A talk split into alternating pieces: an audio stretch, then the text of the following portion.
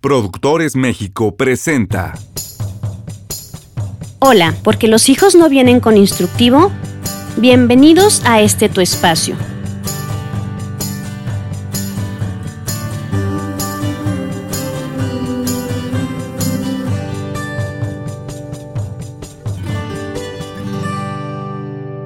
El día de hoy vamos a hablar sobre cómo ayudar a nuestros hijos a desarrollar una buena autoestima. Normalmente cuando los papás me llaman por teléfono para solicitar una cita, me comentan, es que, es que mi hijo tiene una mala autoestima, entonces yo creo que si tú le ayudas a tener una buena autoestima, entonces todo se va a resolver.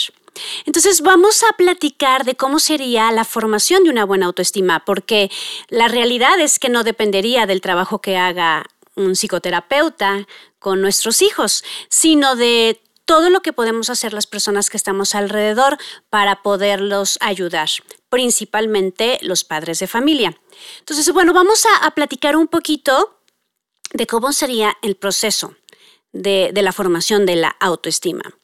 Hay que recordar que, cuando nuestros hijos eh, nacieron, nuestros hijos mm, eran así como, como su cuerpo, con su alma, eh, con muchas eh, partes de su cuerpo listas para desarrollarse, como sería, por ejemplo, eh, el cerebro, pero todavía los niños no tienen pensamientos, no tienen recuerdos, no tienen integrada como mucha información. Ellos no saben que son una persona distinta a su mamá.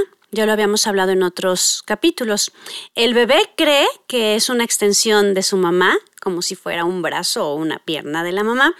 Y eh, el bebé no sabe qué hacer como consigo mismo y no entiende quién es, no entiende que es un ser, no entiende muchas cosas hasta que después eh, aparecen ciertas funciones cognitivas que le permiten pensar.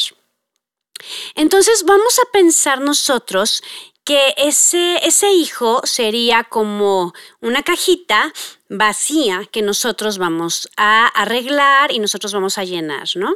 Entonces vamos a imaginar que esa caja fuera de cartón, simplemente de cartón.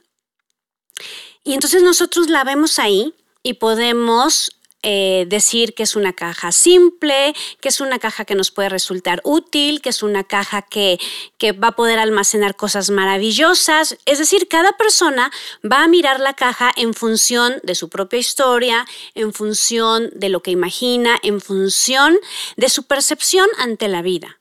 Y la percepción ante la vida eh, muchas veces va a depender de lo que nosotros creemos de nosotros mismos y de cómo están nuestros sentimientos en este momento. Entonces, en esa caja, eh, nosotros de entrada ya podemos atribuir ciertos calificativos, repito, en función de nuestra historia, de nuestra experiencia previa.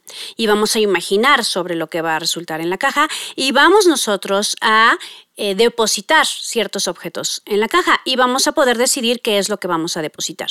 Entonces, cuando nuestro hijo nace, nosotros lo vemos y a nosotros nos pasan cosas cuando lo vemos, ¿no? A todos los papás nos pasa algo distinto. Y ojo, papás, quiero hablar esto como siempre lo intento hacer, con una descripción, no con un juicio.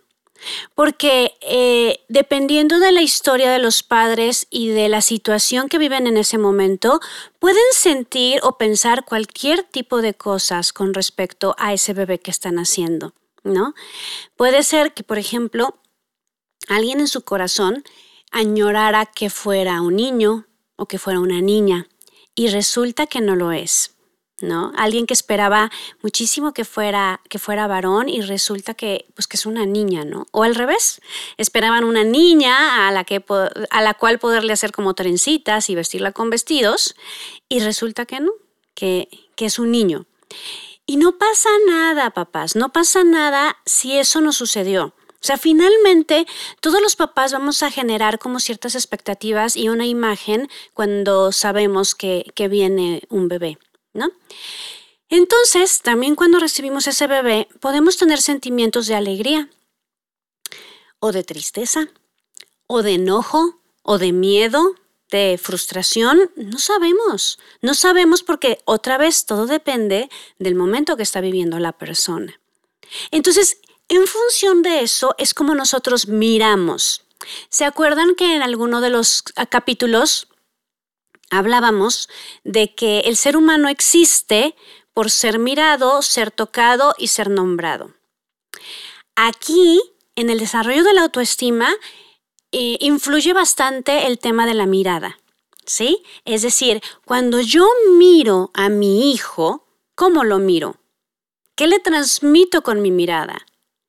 Dentro de mí, mm, ¿qué estoy mirando?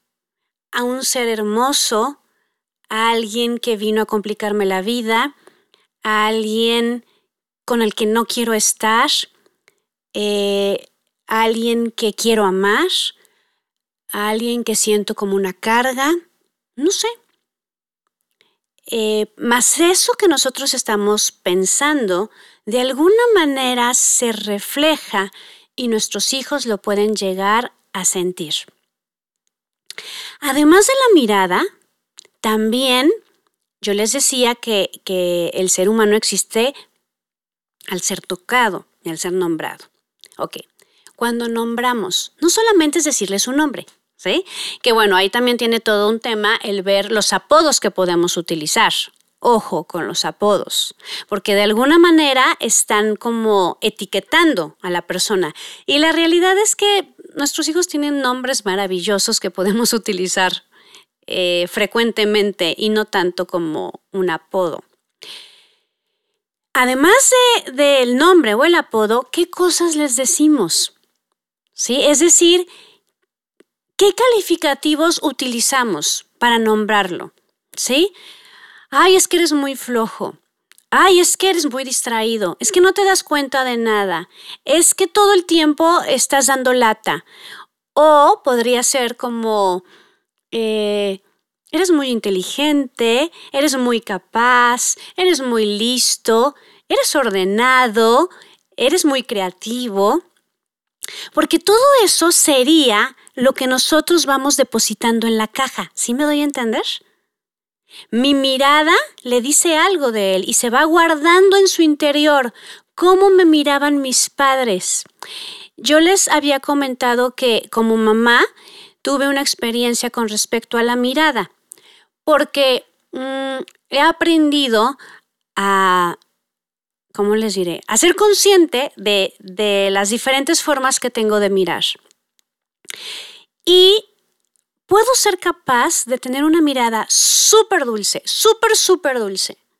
Pero también puedo tener una mirada muy dura, muy tal vez descalificadora, una mirada muy penetrante. Y, yo tengo que ser consciente de cómo miro, o sea, yo, Moni, cómo miro para, para poder modular esa mirada con las personas con las que estoy, ¿no? Porque de alguna manera soy como muy transparente, entonces tal cual, em, pues expreso lo que hay dentro de mí. Entonces, yo me di cuenta eh, cuando mi hija chiquita tenía, mi hija mayor, perdón, tenía como tres años, me di cuenta de que, de que de pronto tenía un poco de miedo cuando yo hablaba con ella, hasta que me di cuenta de cómo era mi mirada. Llegaba yo de trabajar, de trabajar en situaciones muy difíciles donde yo necesitaba tener una mirada mucho más firme y más dura, y llegaba a tener la misma mirada con mi hija chiquita de tres años, que ella necesitaba pues mucha más calidez de parte de su mamá. Entonces, la interpretación que hacen nuestros hijos de nuestra mirada es no me quiere, no me acepta, no le gusto, eh, no es suficiente, me rechaza, me quiere, me ama, está orgullosa de mí, eh, quiere estar conmigo y muchas cosas más. Fíjense, ni siquiera lo tenemos que decir para que nuestros hijos hagan una interpretación y eso queda guardado en la cajita. Al igual que las palabras que han escuchado. Por eso hay que tener tanto cuidado con lo que nosotros decimos. Fíjense, hay algo muy práctico que nos pueda servir. Mm, Por ejemplo, en alguna persona que se distrae fácilmente, ¿no? Podemos decir, eres un distraído o te distraes fácilmente. Una persona que eh, le cuesta mucho trabajo levantarse en las mañanas. Eres un flojo. ¿Ah? Normalmente te da flojera levantarte. Una persona eh, que es, ¿qué podemos decir? Eh, como muy, muy dura, muy directa, ¿no? Eres una persona durísima. ¿Ah? dices las cosas de una manera muy directa. O sea, de alguna manera lo que les quiero decir es, no pongamos la etiqueta de eres, sino de haces. ¿Sí? Incluso, por ejemplo, hay, hay chicos que me, que me dicen, como si fuera una carga, el de, es que, es que no sabes, Moni, lo, lo, lo duro que es que me digan que soy tan inteligente, ¿no? Fíjense, estoy hablando de la inteligencia. ¿Por qué? Porque entonces es como si no tuvieran ellos el derecho a equivocarse o a no saber. ¿Sí? Entonces, nosotros podemos decir, tienes una gran inteligencia para los temas matemáticos, los temas de lógica, ¿no? Y te cuesta trabajo eh, estudiar historia este, o cívica y ética, ¿no? Pero no estamos nosotros como determinando que este es el punto. ¿sí? Entonces, en esa cajita ya vimos que vamos a llenar el autoconcepto, ojo, el autoconcepto de nuestros hijos con nuestra mirada y nuestras palabras. El autoconcepto es, digamos que, un elemento de la autoestima y es lo que yo creo que soy. Y nuestros hijos van a creer lo que son en función de lo que nosotros les digamos y ahí viene otro tema, de lo que digan las otras personas. O sea, no, no todo va a depender de lo que nosotros hagamos, papás. Porque yo de pronto veo a muchos papás como muy tristes, porque de verdad hicieron un muy buen trabajo, de verdad eh, tenían una buena comunicación con sus hijos, un muy buen trato y resulta que el hijo siente que no es capaz de algo, que no es bueno para algo, que, que se va a equivocar mucho. Y, y, dicen los papás, es que, a ver, Moni, o sea, nosotros normalmente lo estamos reconociendo, le estamos haciendo retroalimentaciones positivas, normalmente lo impulsamos. O sea, ¿por qué, ¿por qué le está pasando esto? Bueno, porque nuestros hijos tienen que salir de casa tienen que ir a un lugar en el que se van a encontrar a otras personas, tanto adultos como gente de su edad. Y eso también va a influir. Además de que les voy a decir otra cosa, papás, para que le bajemos un poquito también a nuestra angustia este, y a, a los reproches que nos podamos hacer. Cada uno de nuestros hijos tiene un temperamento distinto. El temperamento es la carga biológica que los hace reaccionar de determinada manera ante lo que van viviendo ellos. O sea, y eso lo podemos ver cuando están chiquititos. ¿No? O sea, un bebé que llora más, un bebé que se enoja más, un bebé que sonríe, un bebé que es tranquilo, un bebé que es muy inquieto, eso nos habla del temperamento, ¿sí? Eh, hay que tomar en cuenta también, por ejemplo, la sensibilidad. O sea, hay personas a las que les afectan más las cosas que viven a su alrededor. Entonces es como si, como si tuvieran un filtro más delgado. Y entonces viene como todos los estímulos externos y no saben qué hacer con eso, ¿no? Entonces pueden ser personas que sientan tanto que, que ante, por ejemplo, mm, críticas que encuentran en el exterior no saben cómo reaccionar. ¿Sí? Se pueden sentir distintas a las demás personas y creen que están mal. Fíjense, estoy pensando ahorita en, eh, en muchos de los pacientes que, que atiendo que tienen esta, esta característica de la hipersensibilidad. ¿No? Entonces son buenos chicos, tienen buenos sentimientos, son nobles. Fíjense, estoy pensando en, en algunos que hemos evaluado recientemente, porque nosotros hacemos una pregunta que me encanta y es, si pudieras pedir tres deseos, ¿qué pedirías? Y entonces, imagínense adolescentes pidiendo eh, que no haya sufrimiento en el mundo, eh, que, las personas cuiden a los animales, que no existan enfermedades, que no haya pobreza.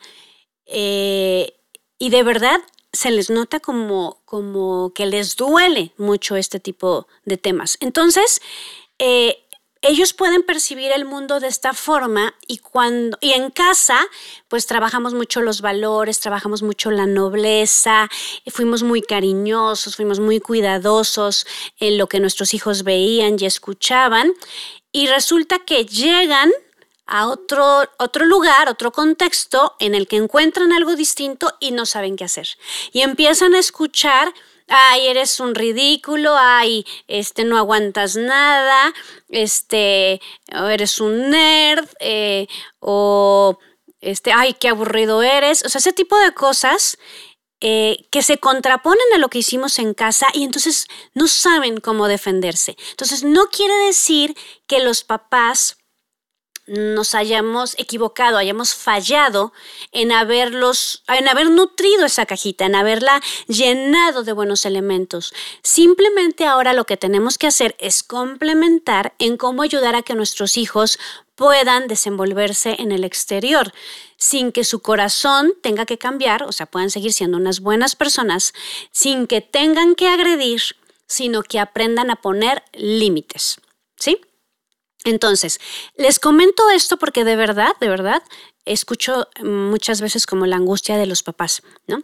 Entonces, eh, el autoconcepto se va a ir formando eh, nuevamente pues por todo lo que las personas vamos a ir diciendo.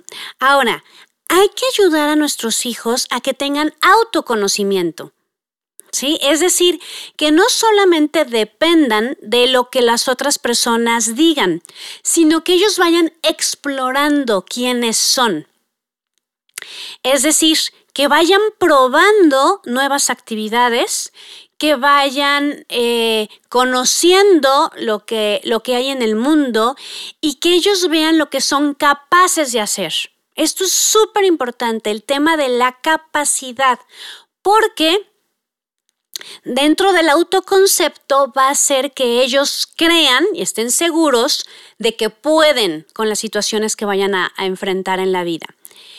Eh, lo que hemos escuchado últimamente es que esta parte está faltando bastante. ¿Por qué? Porque mm, no, lo, hemos dicho en, otros capítulos, ahorita se me viene a la mente el capítulo de cómo educar en el esfuerzo y la responsabilidad. Eh, porque para evitar que nuestros hijos vivan dolor, para evitar que, que, que tengan que, que esforzarse en el sentido de que no les va a gustar tener que sacrificarse para lograr algo, tener que destinar tiempo, energía, de alguna manera todos se los vamos resolviendo. Y esto lo que ha hecho es que los chicos duden mucho de sí mismos porque pues de alguna manera pueden estar acostumbrados a que si ellos tienen alguna problemática, sus papás lo van a resolver.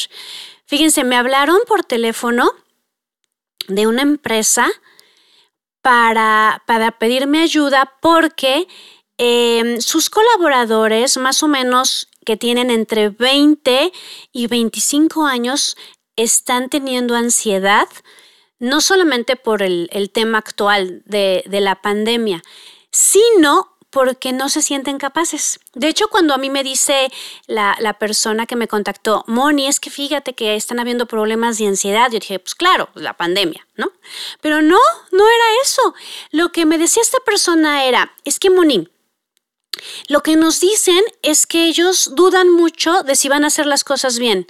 Se sienten eh, con mucho temor de hablar con un cliente. Creen que se van a equivocar y no saben tomar decisiones. De hecho, me lo comentaron ayer. Entonces yo venía pensando eh, en cómo hablarlo aquí en los, en los capítulos y en este donde estamos hablando de autoconcepto, por eso lo menciono. O sea, el asunto de decir, yo creo que yo tengo la fuerza, la capacidad, la inteligencia, la creatividad para resolver un problema. Yo me siento capaz de estar frente a otra persona y mostrar lo que yo soy capaz de hacer. Y no está pasando. Y no solamente es en esa empresa, lo he escuchado en otros lugares. O sea, los chicos están como muy temerosos porque, porque les falta la persona que les iba a decir si estaba bien, si estaba mal o cómo hacerlo. Entonces, hay que tener mucho cuidado, eh, por ejemplo, en cuando nuestros hijos están chicos, que ellos hagan su tarea solos, ¿no? Eh, que ellos eh, si tienen hambre, sean capaces de abrir un refrigerador y prepararse un sándwich, ¿no? Y que no todo el tiempo sea mamá quien tiene que servirles la comida. O sea, de verdad, yo he escuchado situaciones en las que eh, jóvenes de 20 años o de 22 años no pueden cenar si su mamá no les hizo la cena, porque, porque no está en su cabeza eh, la posibilidad de abrir el refrigerador, de abrir la despensa, de sacar lo que necesitan para prepararse un sándwich, de verdad. O sea, me ha tocado estar en consulta con papás y observar cómo reciben una llamada de alguien de verdad, de 25 años, que dice, ¿qué hay de comer? ¿Qué, qué, qué me hago? ¿Sí? Este, si no te espero, te espero a que llegues. A ver, o sea, 25 años. Entonces, cuando en casa ellos no son capaces de resolver asuntos tan simples, por más que tengan un título universitario, eh, si ellos no saben resolver un problema de la vida cotidiana y en su trabajo, entonces no les va a ir bien. Y de verdad sienten muchísima angustia, sienten que no van a dar el ancho, además de que también no están escuchando todo el tiempo ay, muy bien, hijito, muy bien, lo hiciste muy bien, lo haces todo perfecto. O sea, en el, en el ámbito laboral no van a escuchar puros reconocimientos. O sea, el mundo de afuera es otro asunto que la burbuja de cristal que hemos construido en nuestras casas. Entonces, dentro de la parte del autoconcepto, de verdad ayudemos a nuestros hijos a que ellos sepan que son capaces de resolver algo. Eh, y miren, no tenemos que inventar situaciones, o sea, la realidad es que todos los días hay muchísimas situaciones que resolver. Entonces vamos viendo en función de la edad que ellos tienen si serían capaces o no. Ok, ¿y cómo nosotros vamos a saber si son capaces o no en función de la edad? Pues del riesgo. Es decir, si un niño de dos años tira una jarra de vidrio, eh, es capaz de, recoger los vidrios del piso, hay riesgo, pues claro que va a haber riesgo, no lo puede hacer. O sea, la mamá tiene que barrer los, vidrios si tiene dos años, pero si tiene cinco años, ya lo puede hacer con la supervisión de su mamá. Si tiene doce, por supuesto lo tendría que hacer sin la supervisión de su mamá y si tiene 20, pues no digamos, ¿no? Entonces, hay que ver el factor riesgo. ¿Esta actividad lo pone en riesgo? ¿Riesgo de, lastimarse? Eh, sí, ok. ¿Y, ¿Y para su edad podría hacer las cosas con cuidado? No, ok, entonces yo ayudo, ¿sí? Pero, pero sí hay que ir permitiendo que ellos vayan enfrentando. Miren, eh, por ejemplo, eh, si tienen que entregar una tarea, si no tenían los elementos para hacer la tarea, pues que vean y utilicen la creatividad para ver qué es lo que hubiera en casa para poder hacer la tarea. ¿no? sobre todo si se trata, por ejemplo, de las típicas maquetas. Ese ejemplo no falla, yo que ha sido siempre como el típico ejemplo de, que las, las, maestras dejan una maqueta y quienes hacen la maqueta son los papás. El asunto es que luego las maestras ponen la calificación o celebran lo bonito de la maqueta sabiendo que la hicieron los papás. ¿no? Entonces aquí, de alguna manera, pues las ambas partes como adultos, ¿qué mensaje le están mandando al niño? Tú no eres capaz de hacerlo. Entonces, tanto los maestros como los padres tenemos que permitir que nuestros hijos hagan las cosas como puedan, ¿sí? pero decirles esfuérzate, hazlo bien, o sea, supervisar que esté bien hecho, porque tenemos que enseñar a nuestros hijos a hacer las cosas bien. Esto en el autoconcepto sería la traducción, yo soy capaz de hacer las cosas bien. Por lo tanto, voy a obtener una retroalimentación positiva, un reconocimiento y va a crecer mi autoestima. Es decir, eh, lo que yo siento que yo me quiero, ¿sí? Lo que yo siento que yo valgo en función de lo que yo creo de mí mismo, de lo que soy capaz de hacer y de todas las cualidades que conozco en mí. Voy a, voy a grabar más adelante un capítulo sobre cómo ayudar a nuestros hijos a elegir una carrera profesional. Y fíjense, ahorita lo menciono porque también he observado a muchos adolescentes ya cercanos a los 18 años que no tienen la menor idea de qué estudiar porque no tienen la menor idea de para qué son buenos. Ok, son buenos para los videojuegos, son buenos para eh, interactuar en las redes sociales, bueno, para postear, son buenos para... Eh, para y ya. Son buenos para... O sea, la manera en que las personas vamos a saber si somos buenos para algo es probando, haciendo cosas. Por eso ayudan tanto las clases extracurriculares, para ir viendo eh, cuáles serían como como las, las cualidades, los talentos que pueden tener nuestros hijos. Para eso sirve jugar, o sea, obviamente hay personas que nos vamos a dar cuenta que destacan perfectamente en los videojuegos y pues qué bueno, y entonces ya podrán ver si son desarrolladores de videojuegos. Pero en el juego, en el juego del niño pequeño, los papás podemos ir observando qué hacen. O sea, hay niños que pueden armar toda una batalla, ¿no? Con los soldados o los marinos o los piratas. Entonces son niños que están haciendo estrategias. ¿Sí? Y entonces ponen en algún lugar a los soldados que van contra estos y ponen al capitán. Podemos ver cómo organizan ellos como cierta actividad. ¿Sí? Incluso dentro del juego, los diálogos que pueden hacer. ¿Sí?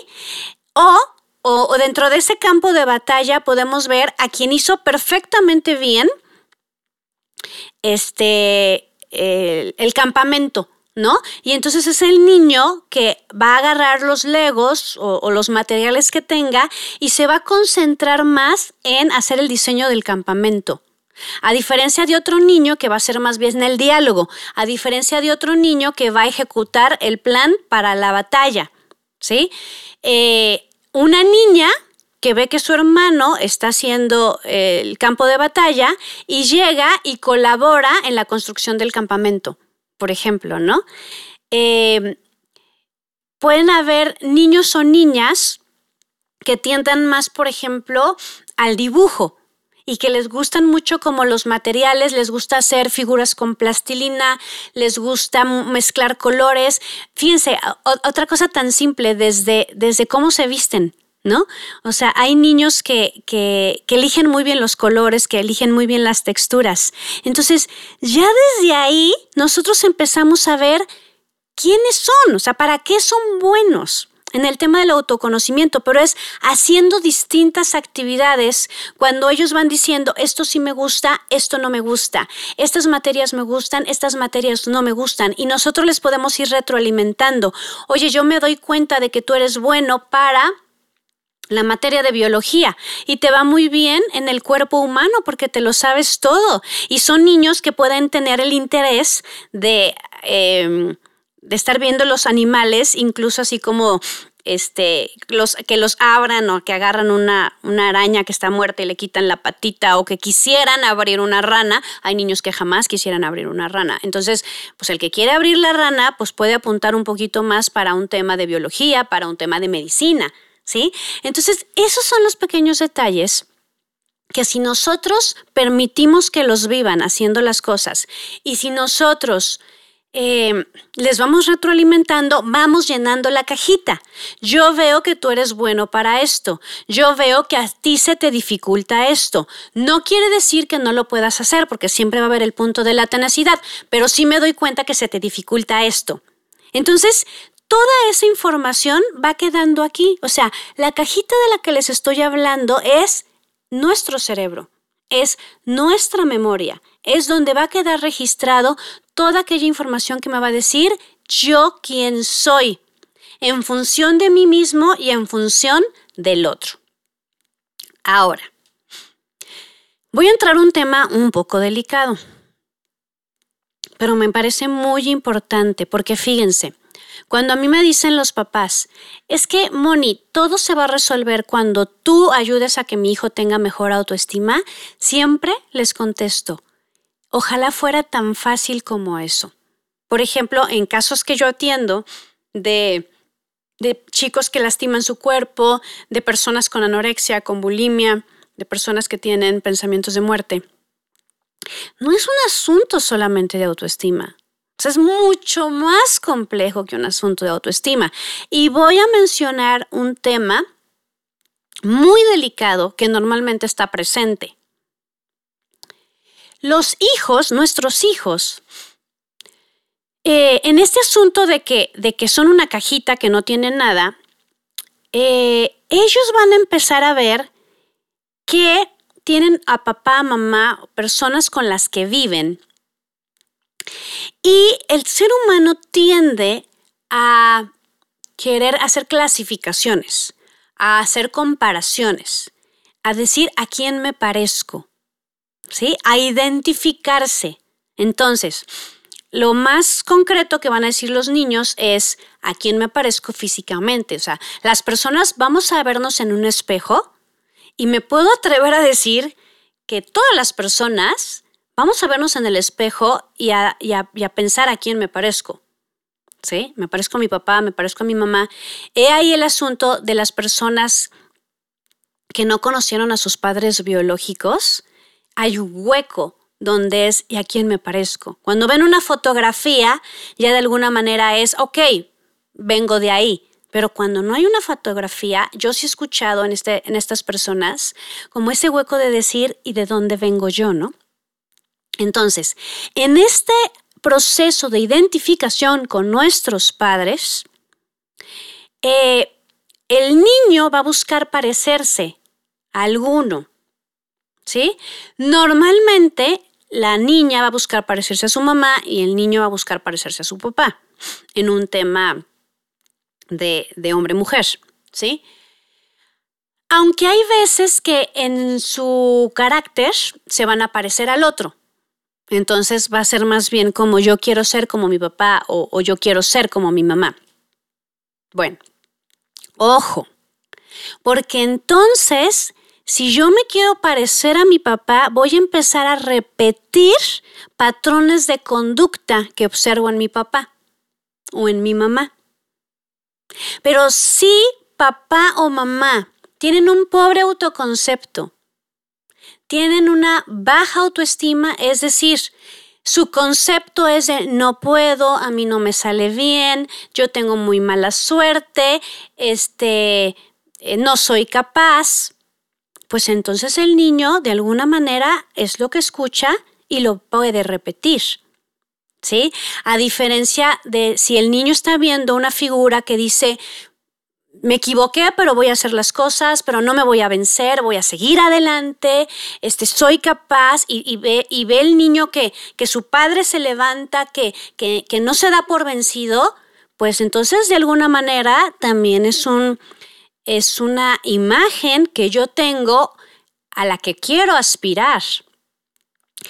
Entonces, como en todos los capítulos de este podcast, siempre termino haciendo la pregunta, ¿no? ¿Y nosotros cómo estamos? Es decir, no se trata solamente de que la terapeuta ayude a que nuestro hijo tenga una buena autoestima.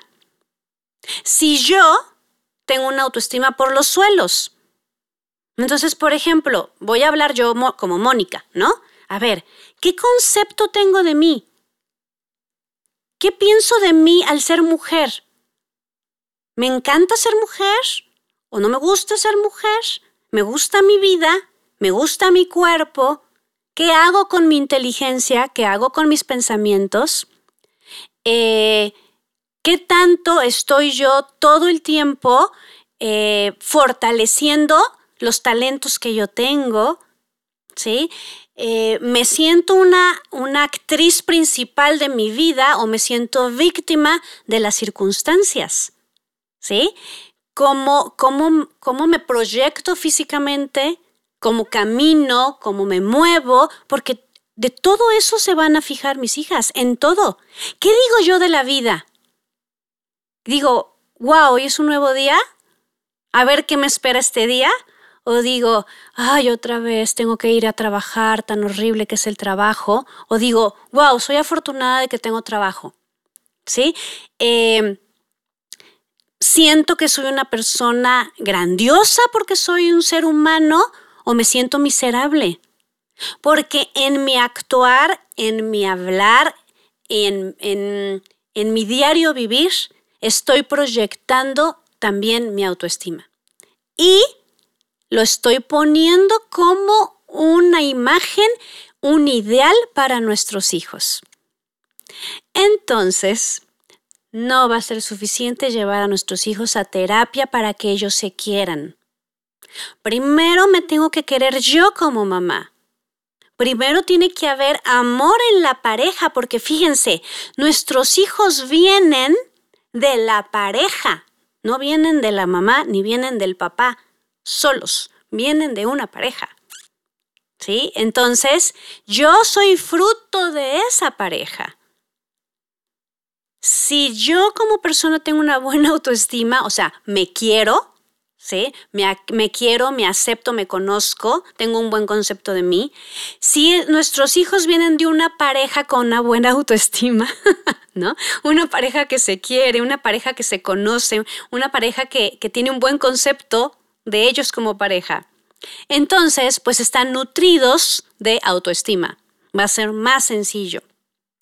Repito, no quiere decir que es en automático, porque nuestros hijos están desenvolviéndose en otros ámbitos, pero sí va a ser mucho más sencillo.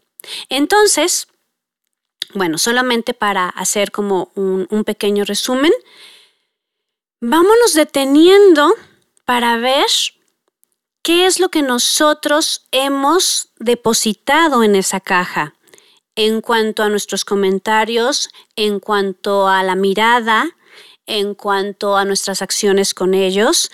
Y vamos pensando yo cómo miro esa caja como, como una gran creación que tuve, porque nuestros hijos vienen de nosotros, este, o como una caja que no me gusta, como una caja que desprecio, como una caja que me estorba, como una caja que no quisiera que estuviera en mi vida, porque a veces eso pudiera pasar. Entonces, si yo no estoy aceptando esa caja, recuerden que tiene que ver con mi historia. O recuerden que, que tal vez tenga que ver con mi dificultad para ser madre, mi dificultad para ser padre. Tal vez tiene que ver con una depresión que yo estoy viviendo, por lo cual no quiero ver esa caja. Seamos conscientes, papás. ¿Para qué?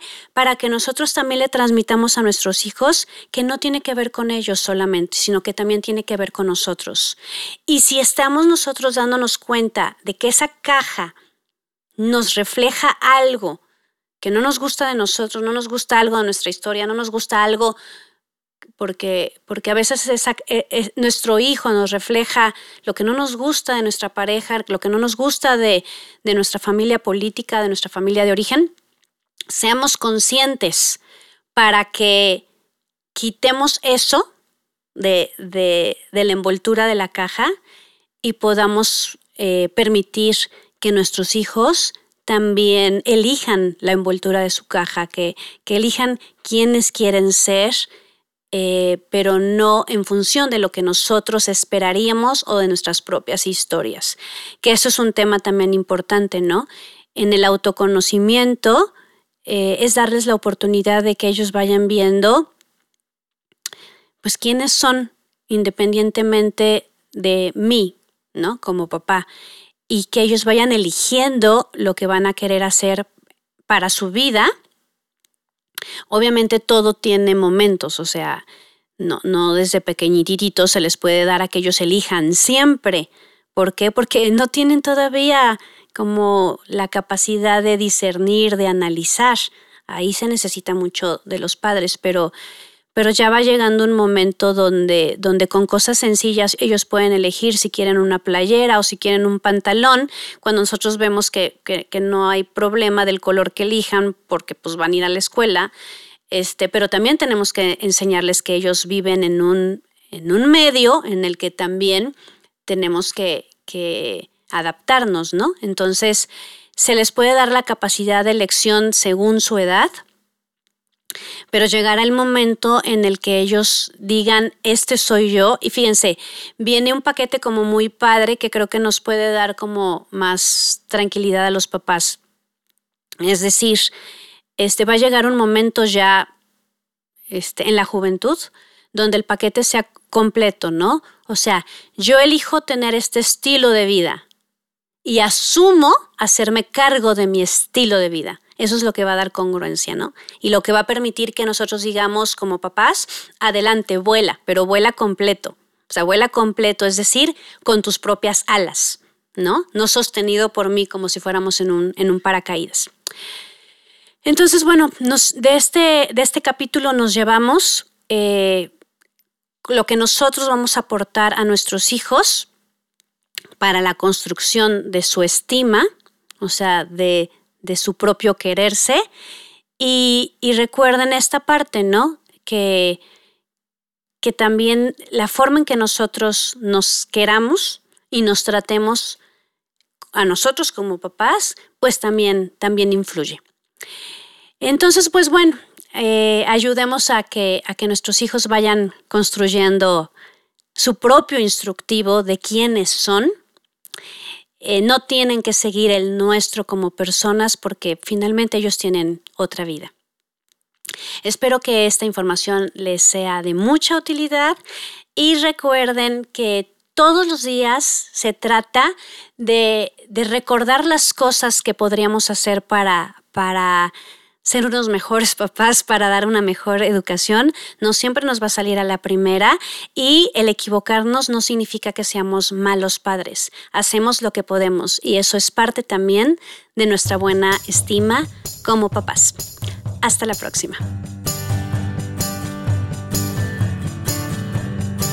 Contenido supervisado por IFITAF. Esta fue una producción de Productores México grabado en estudiosdegrabación.com.mx.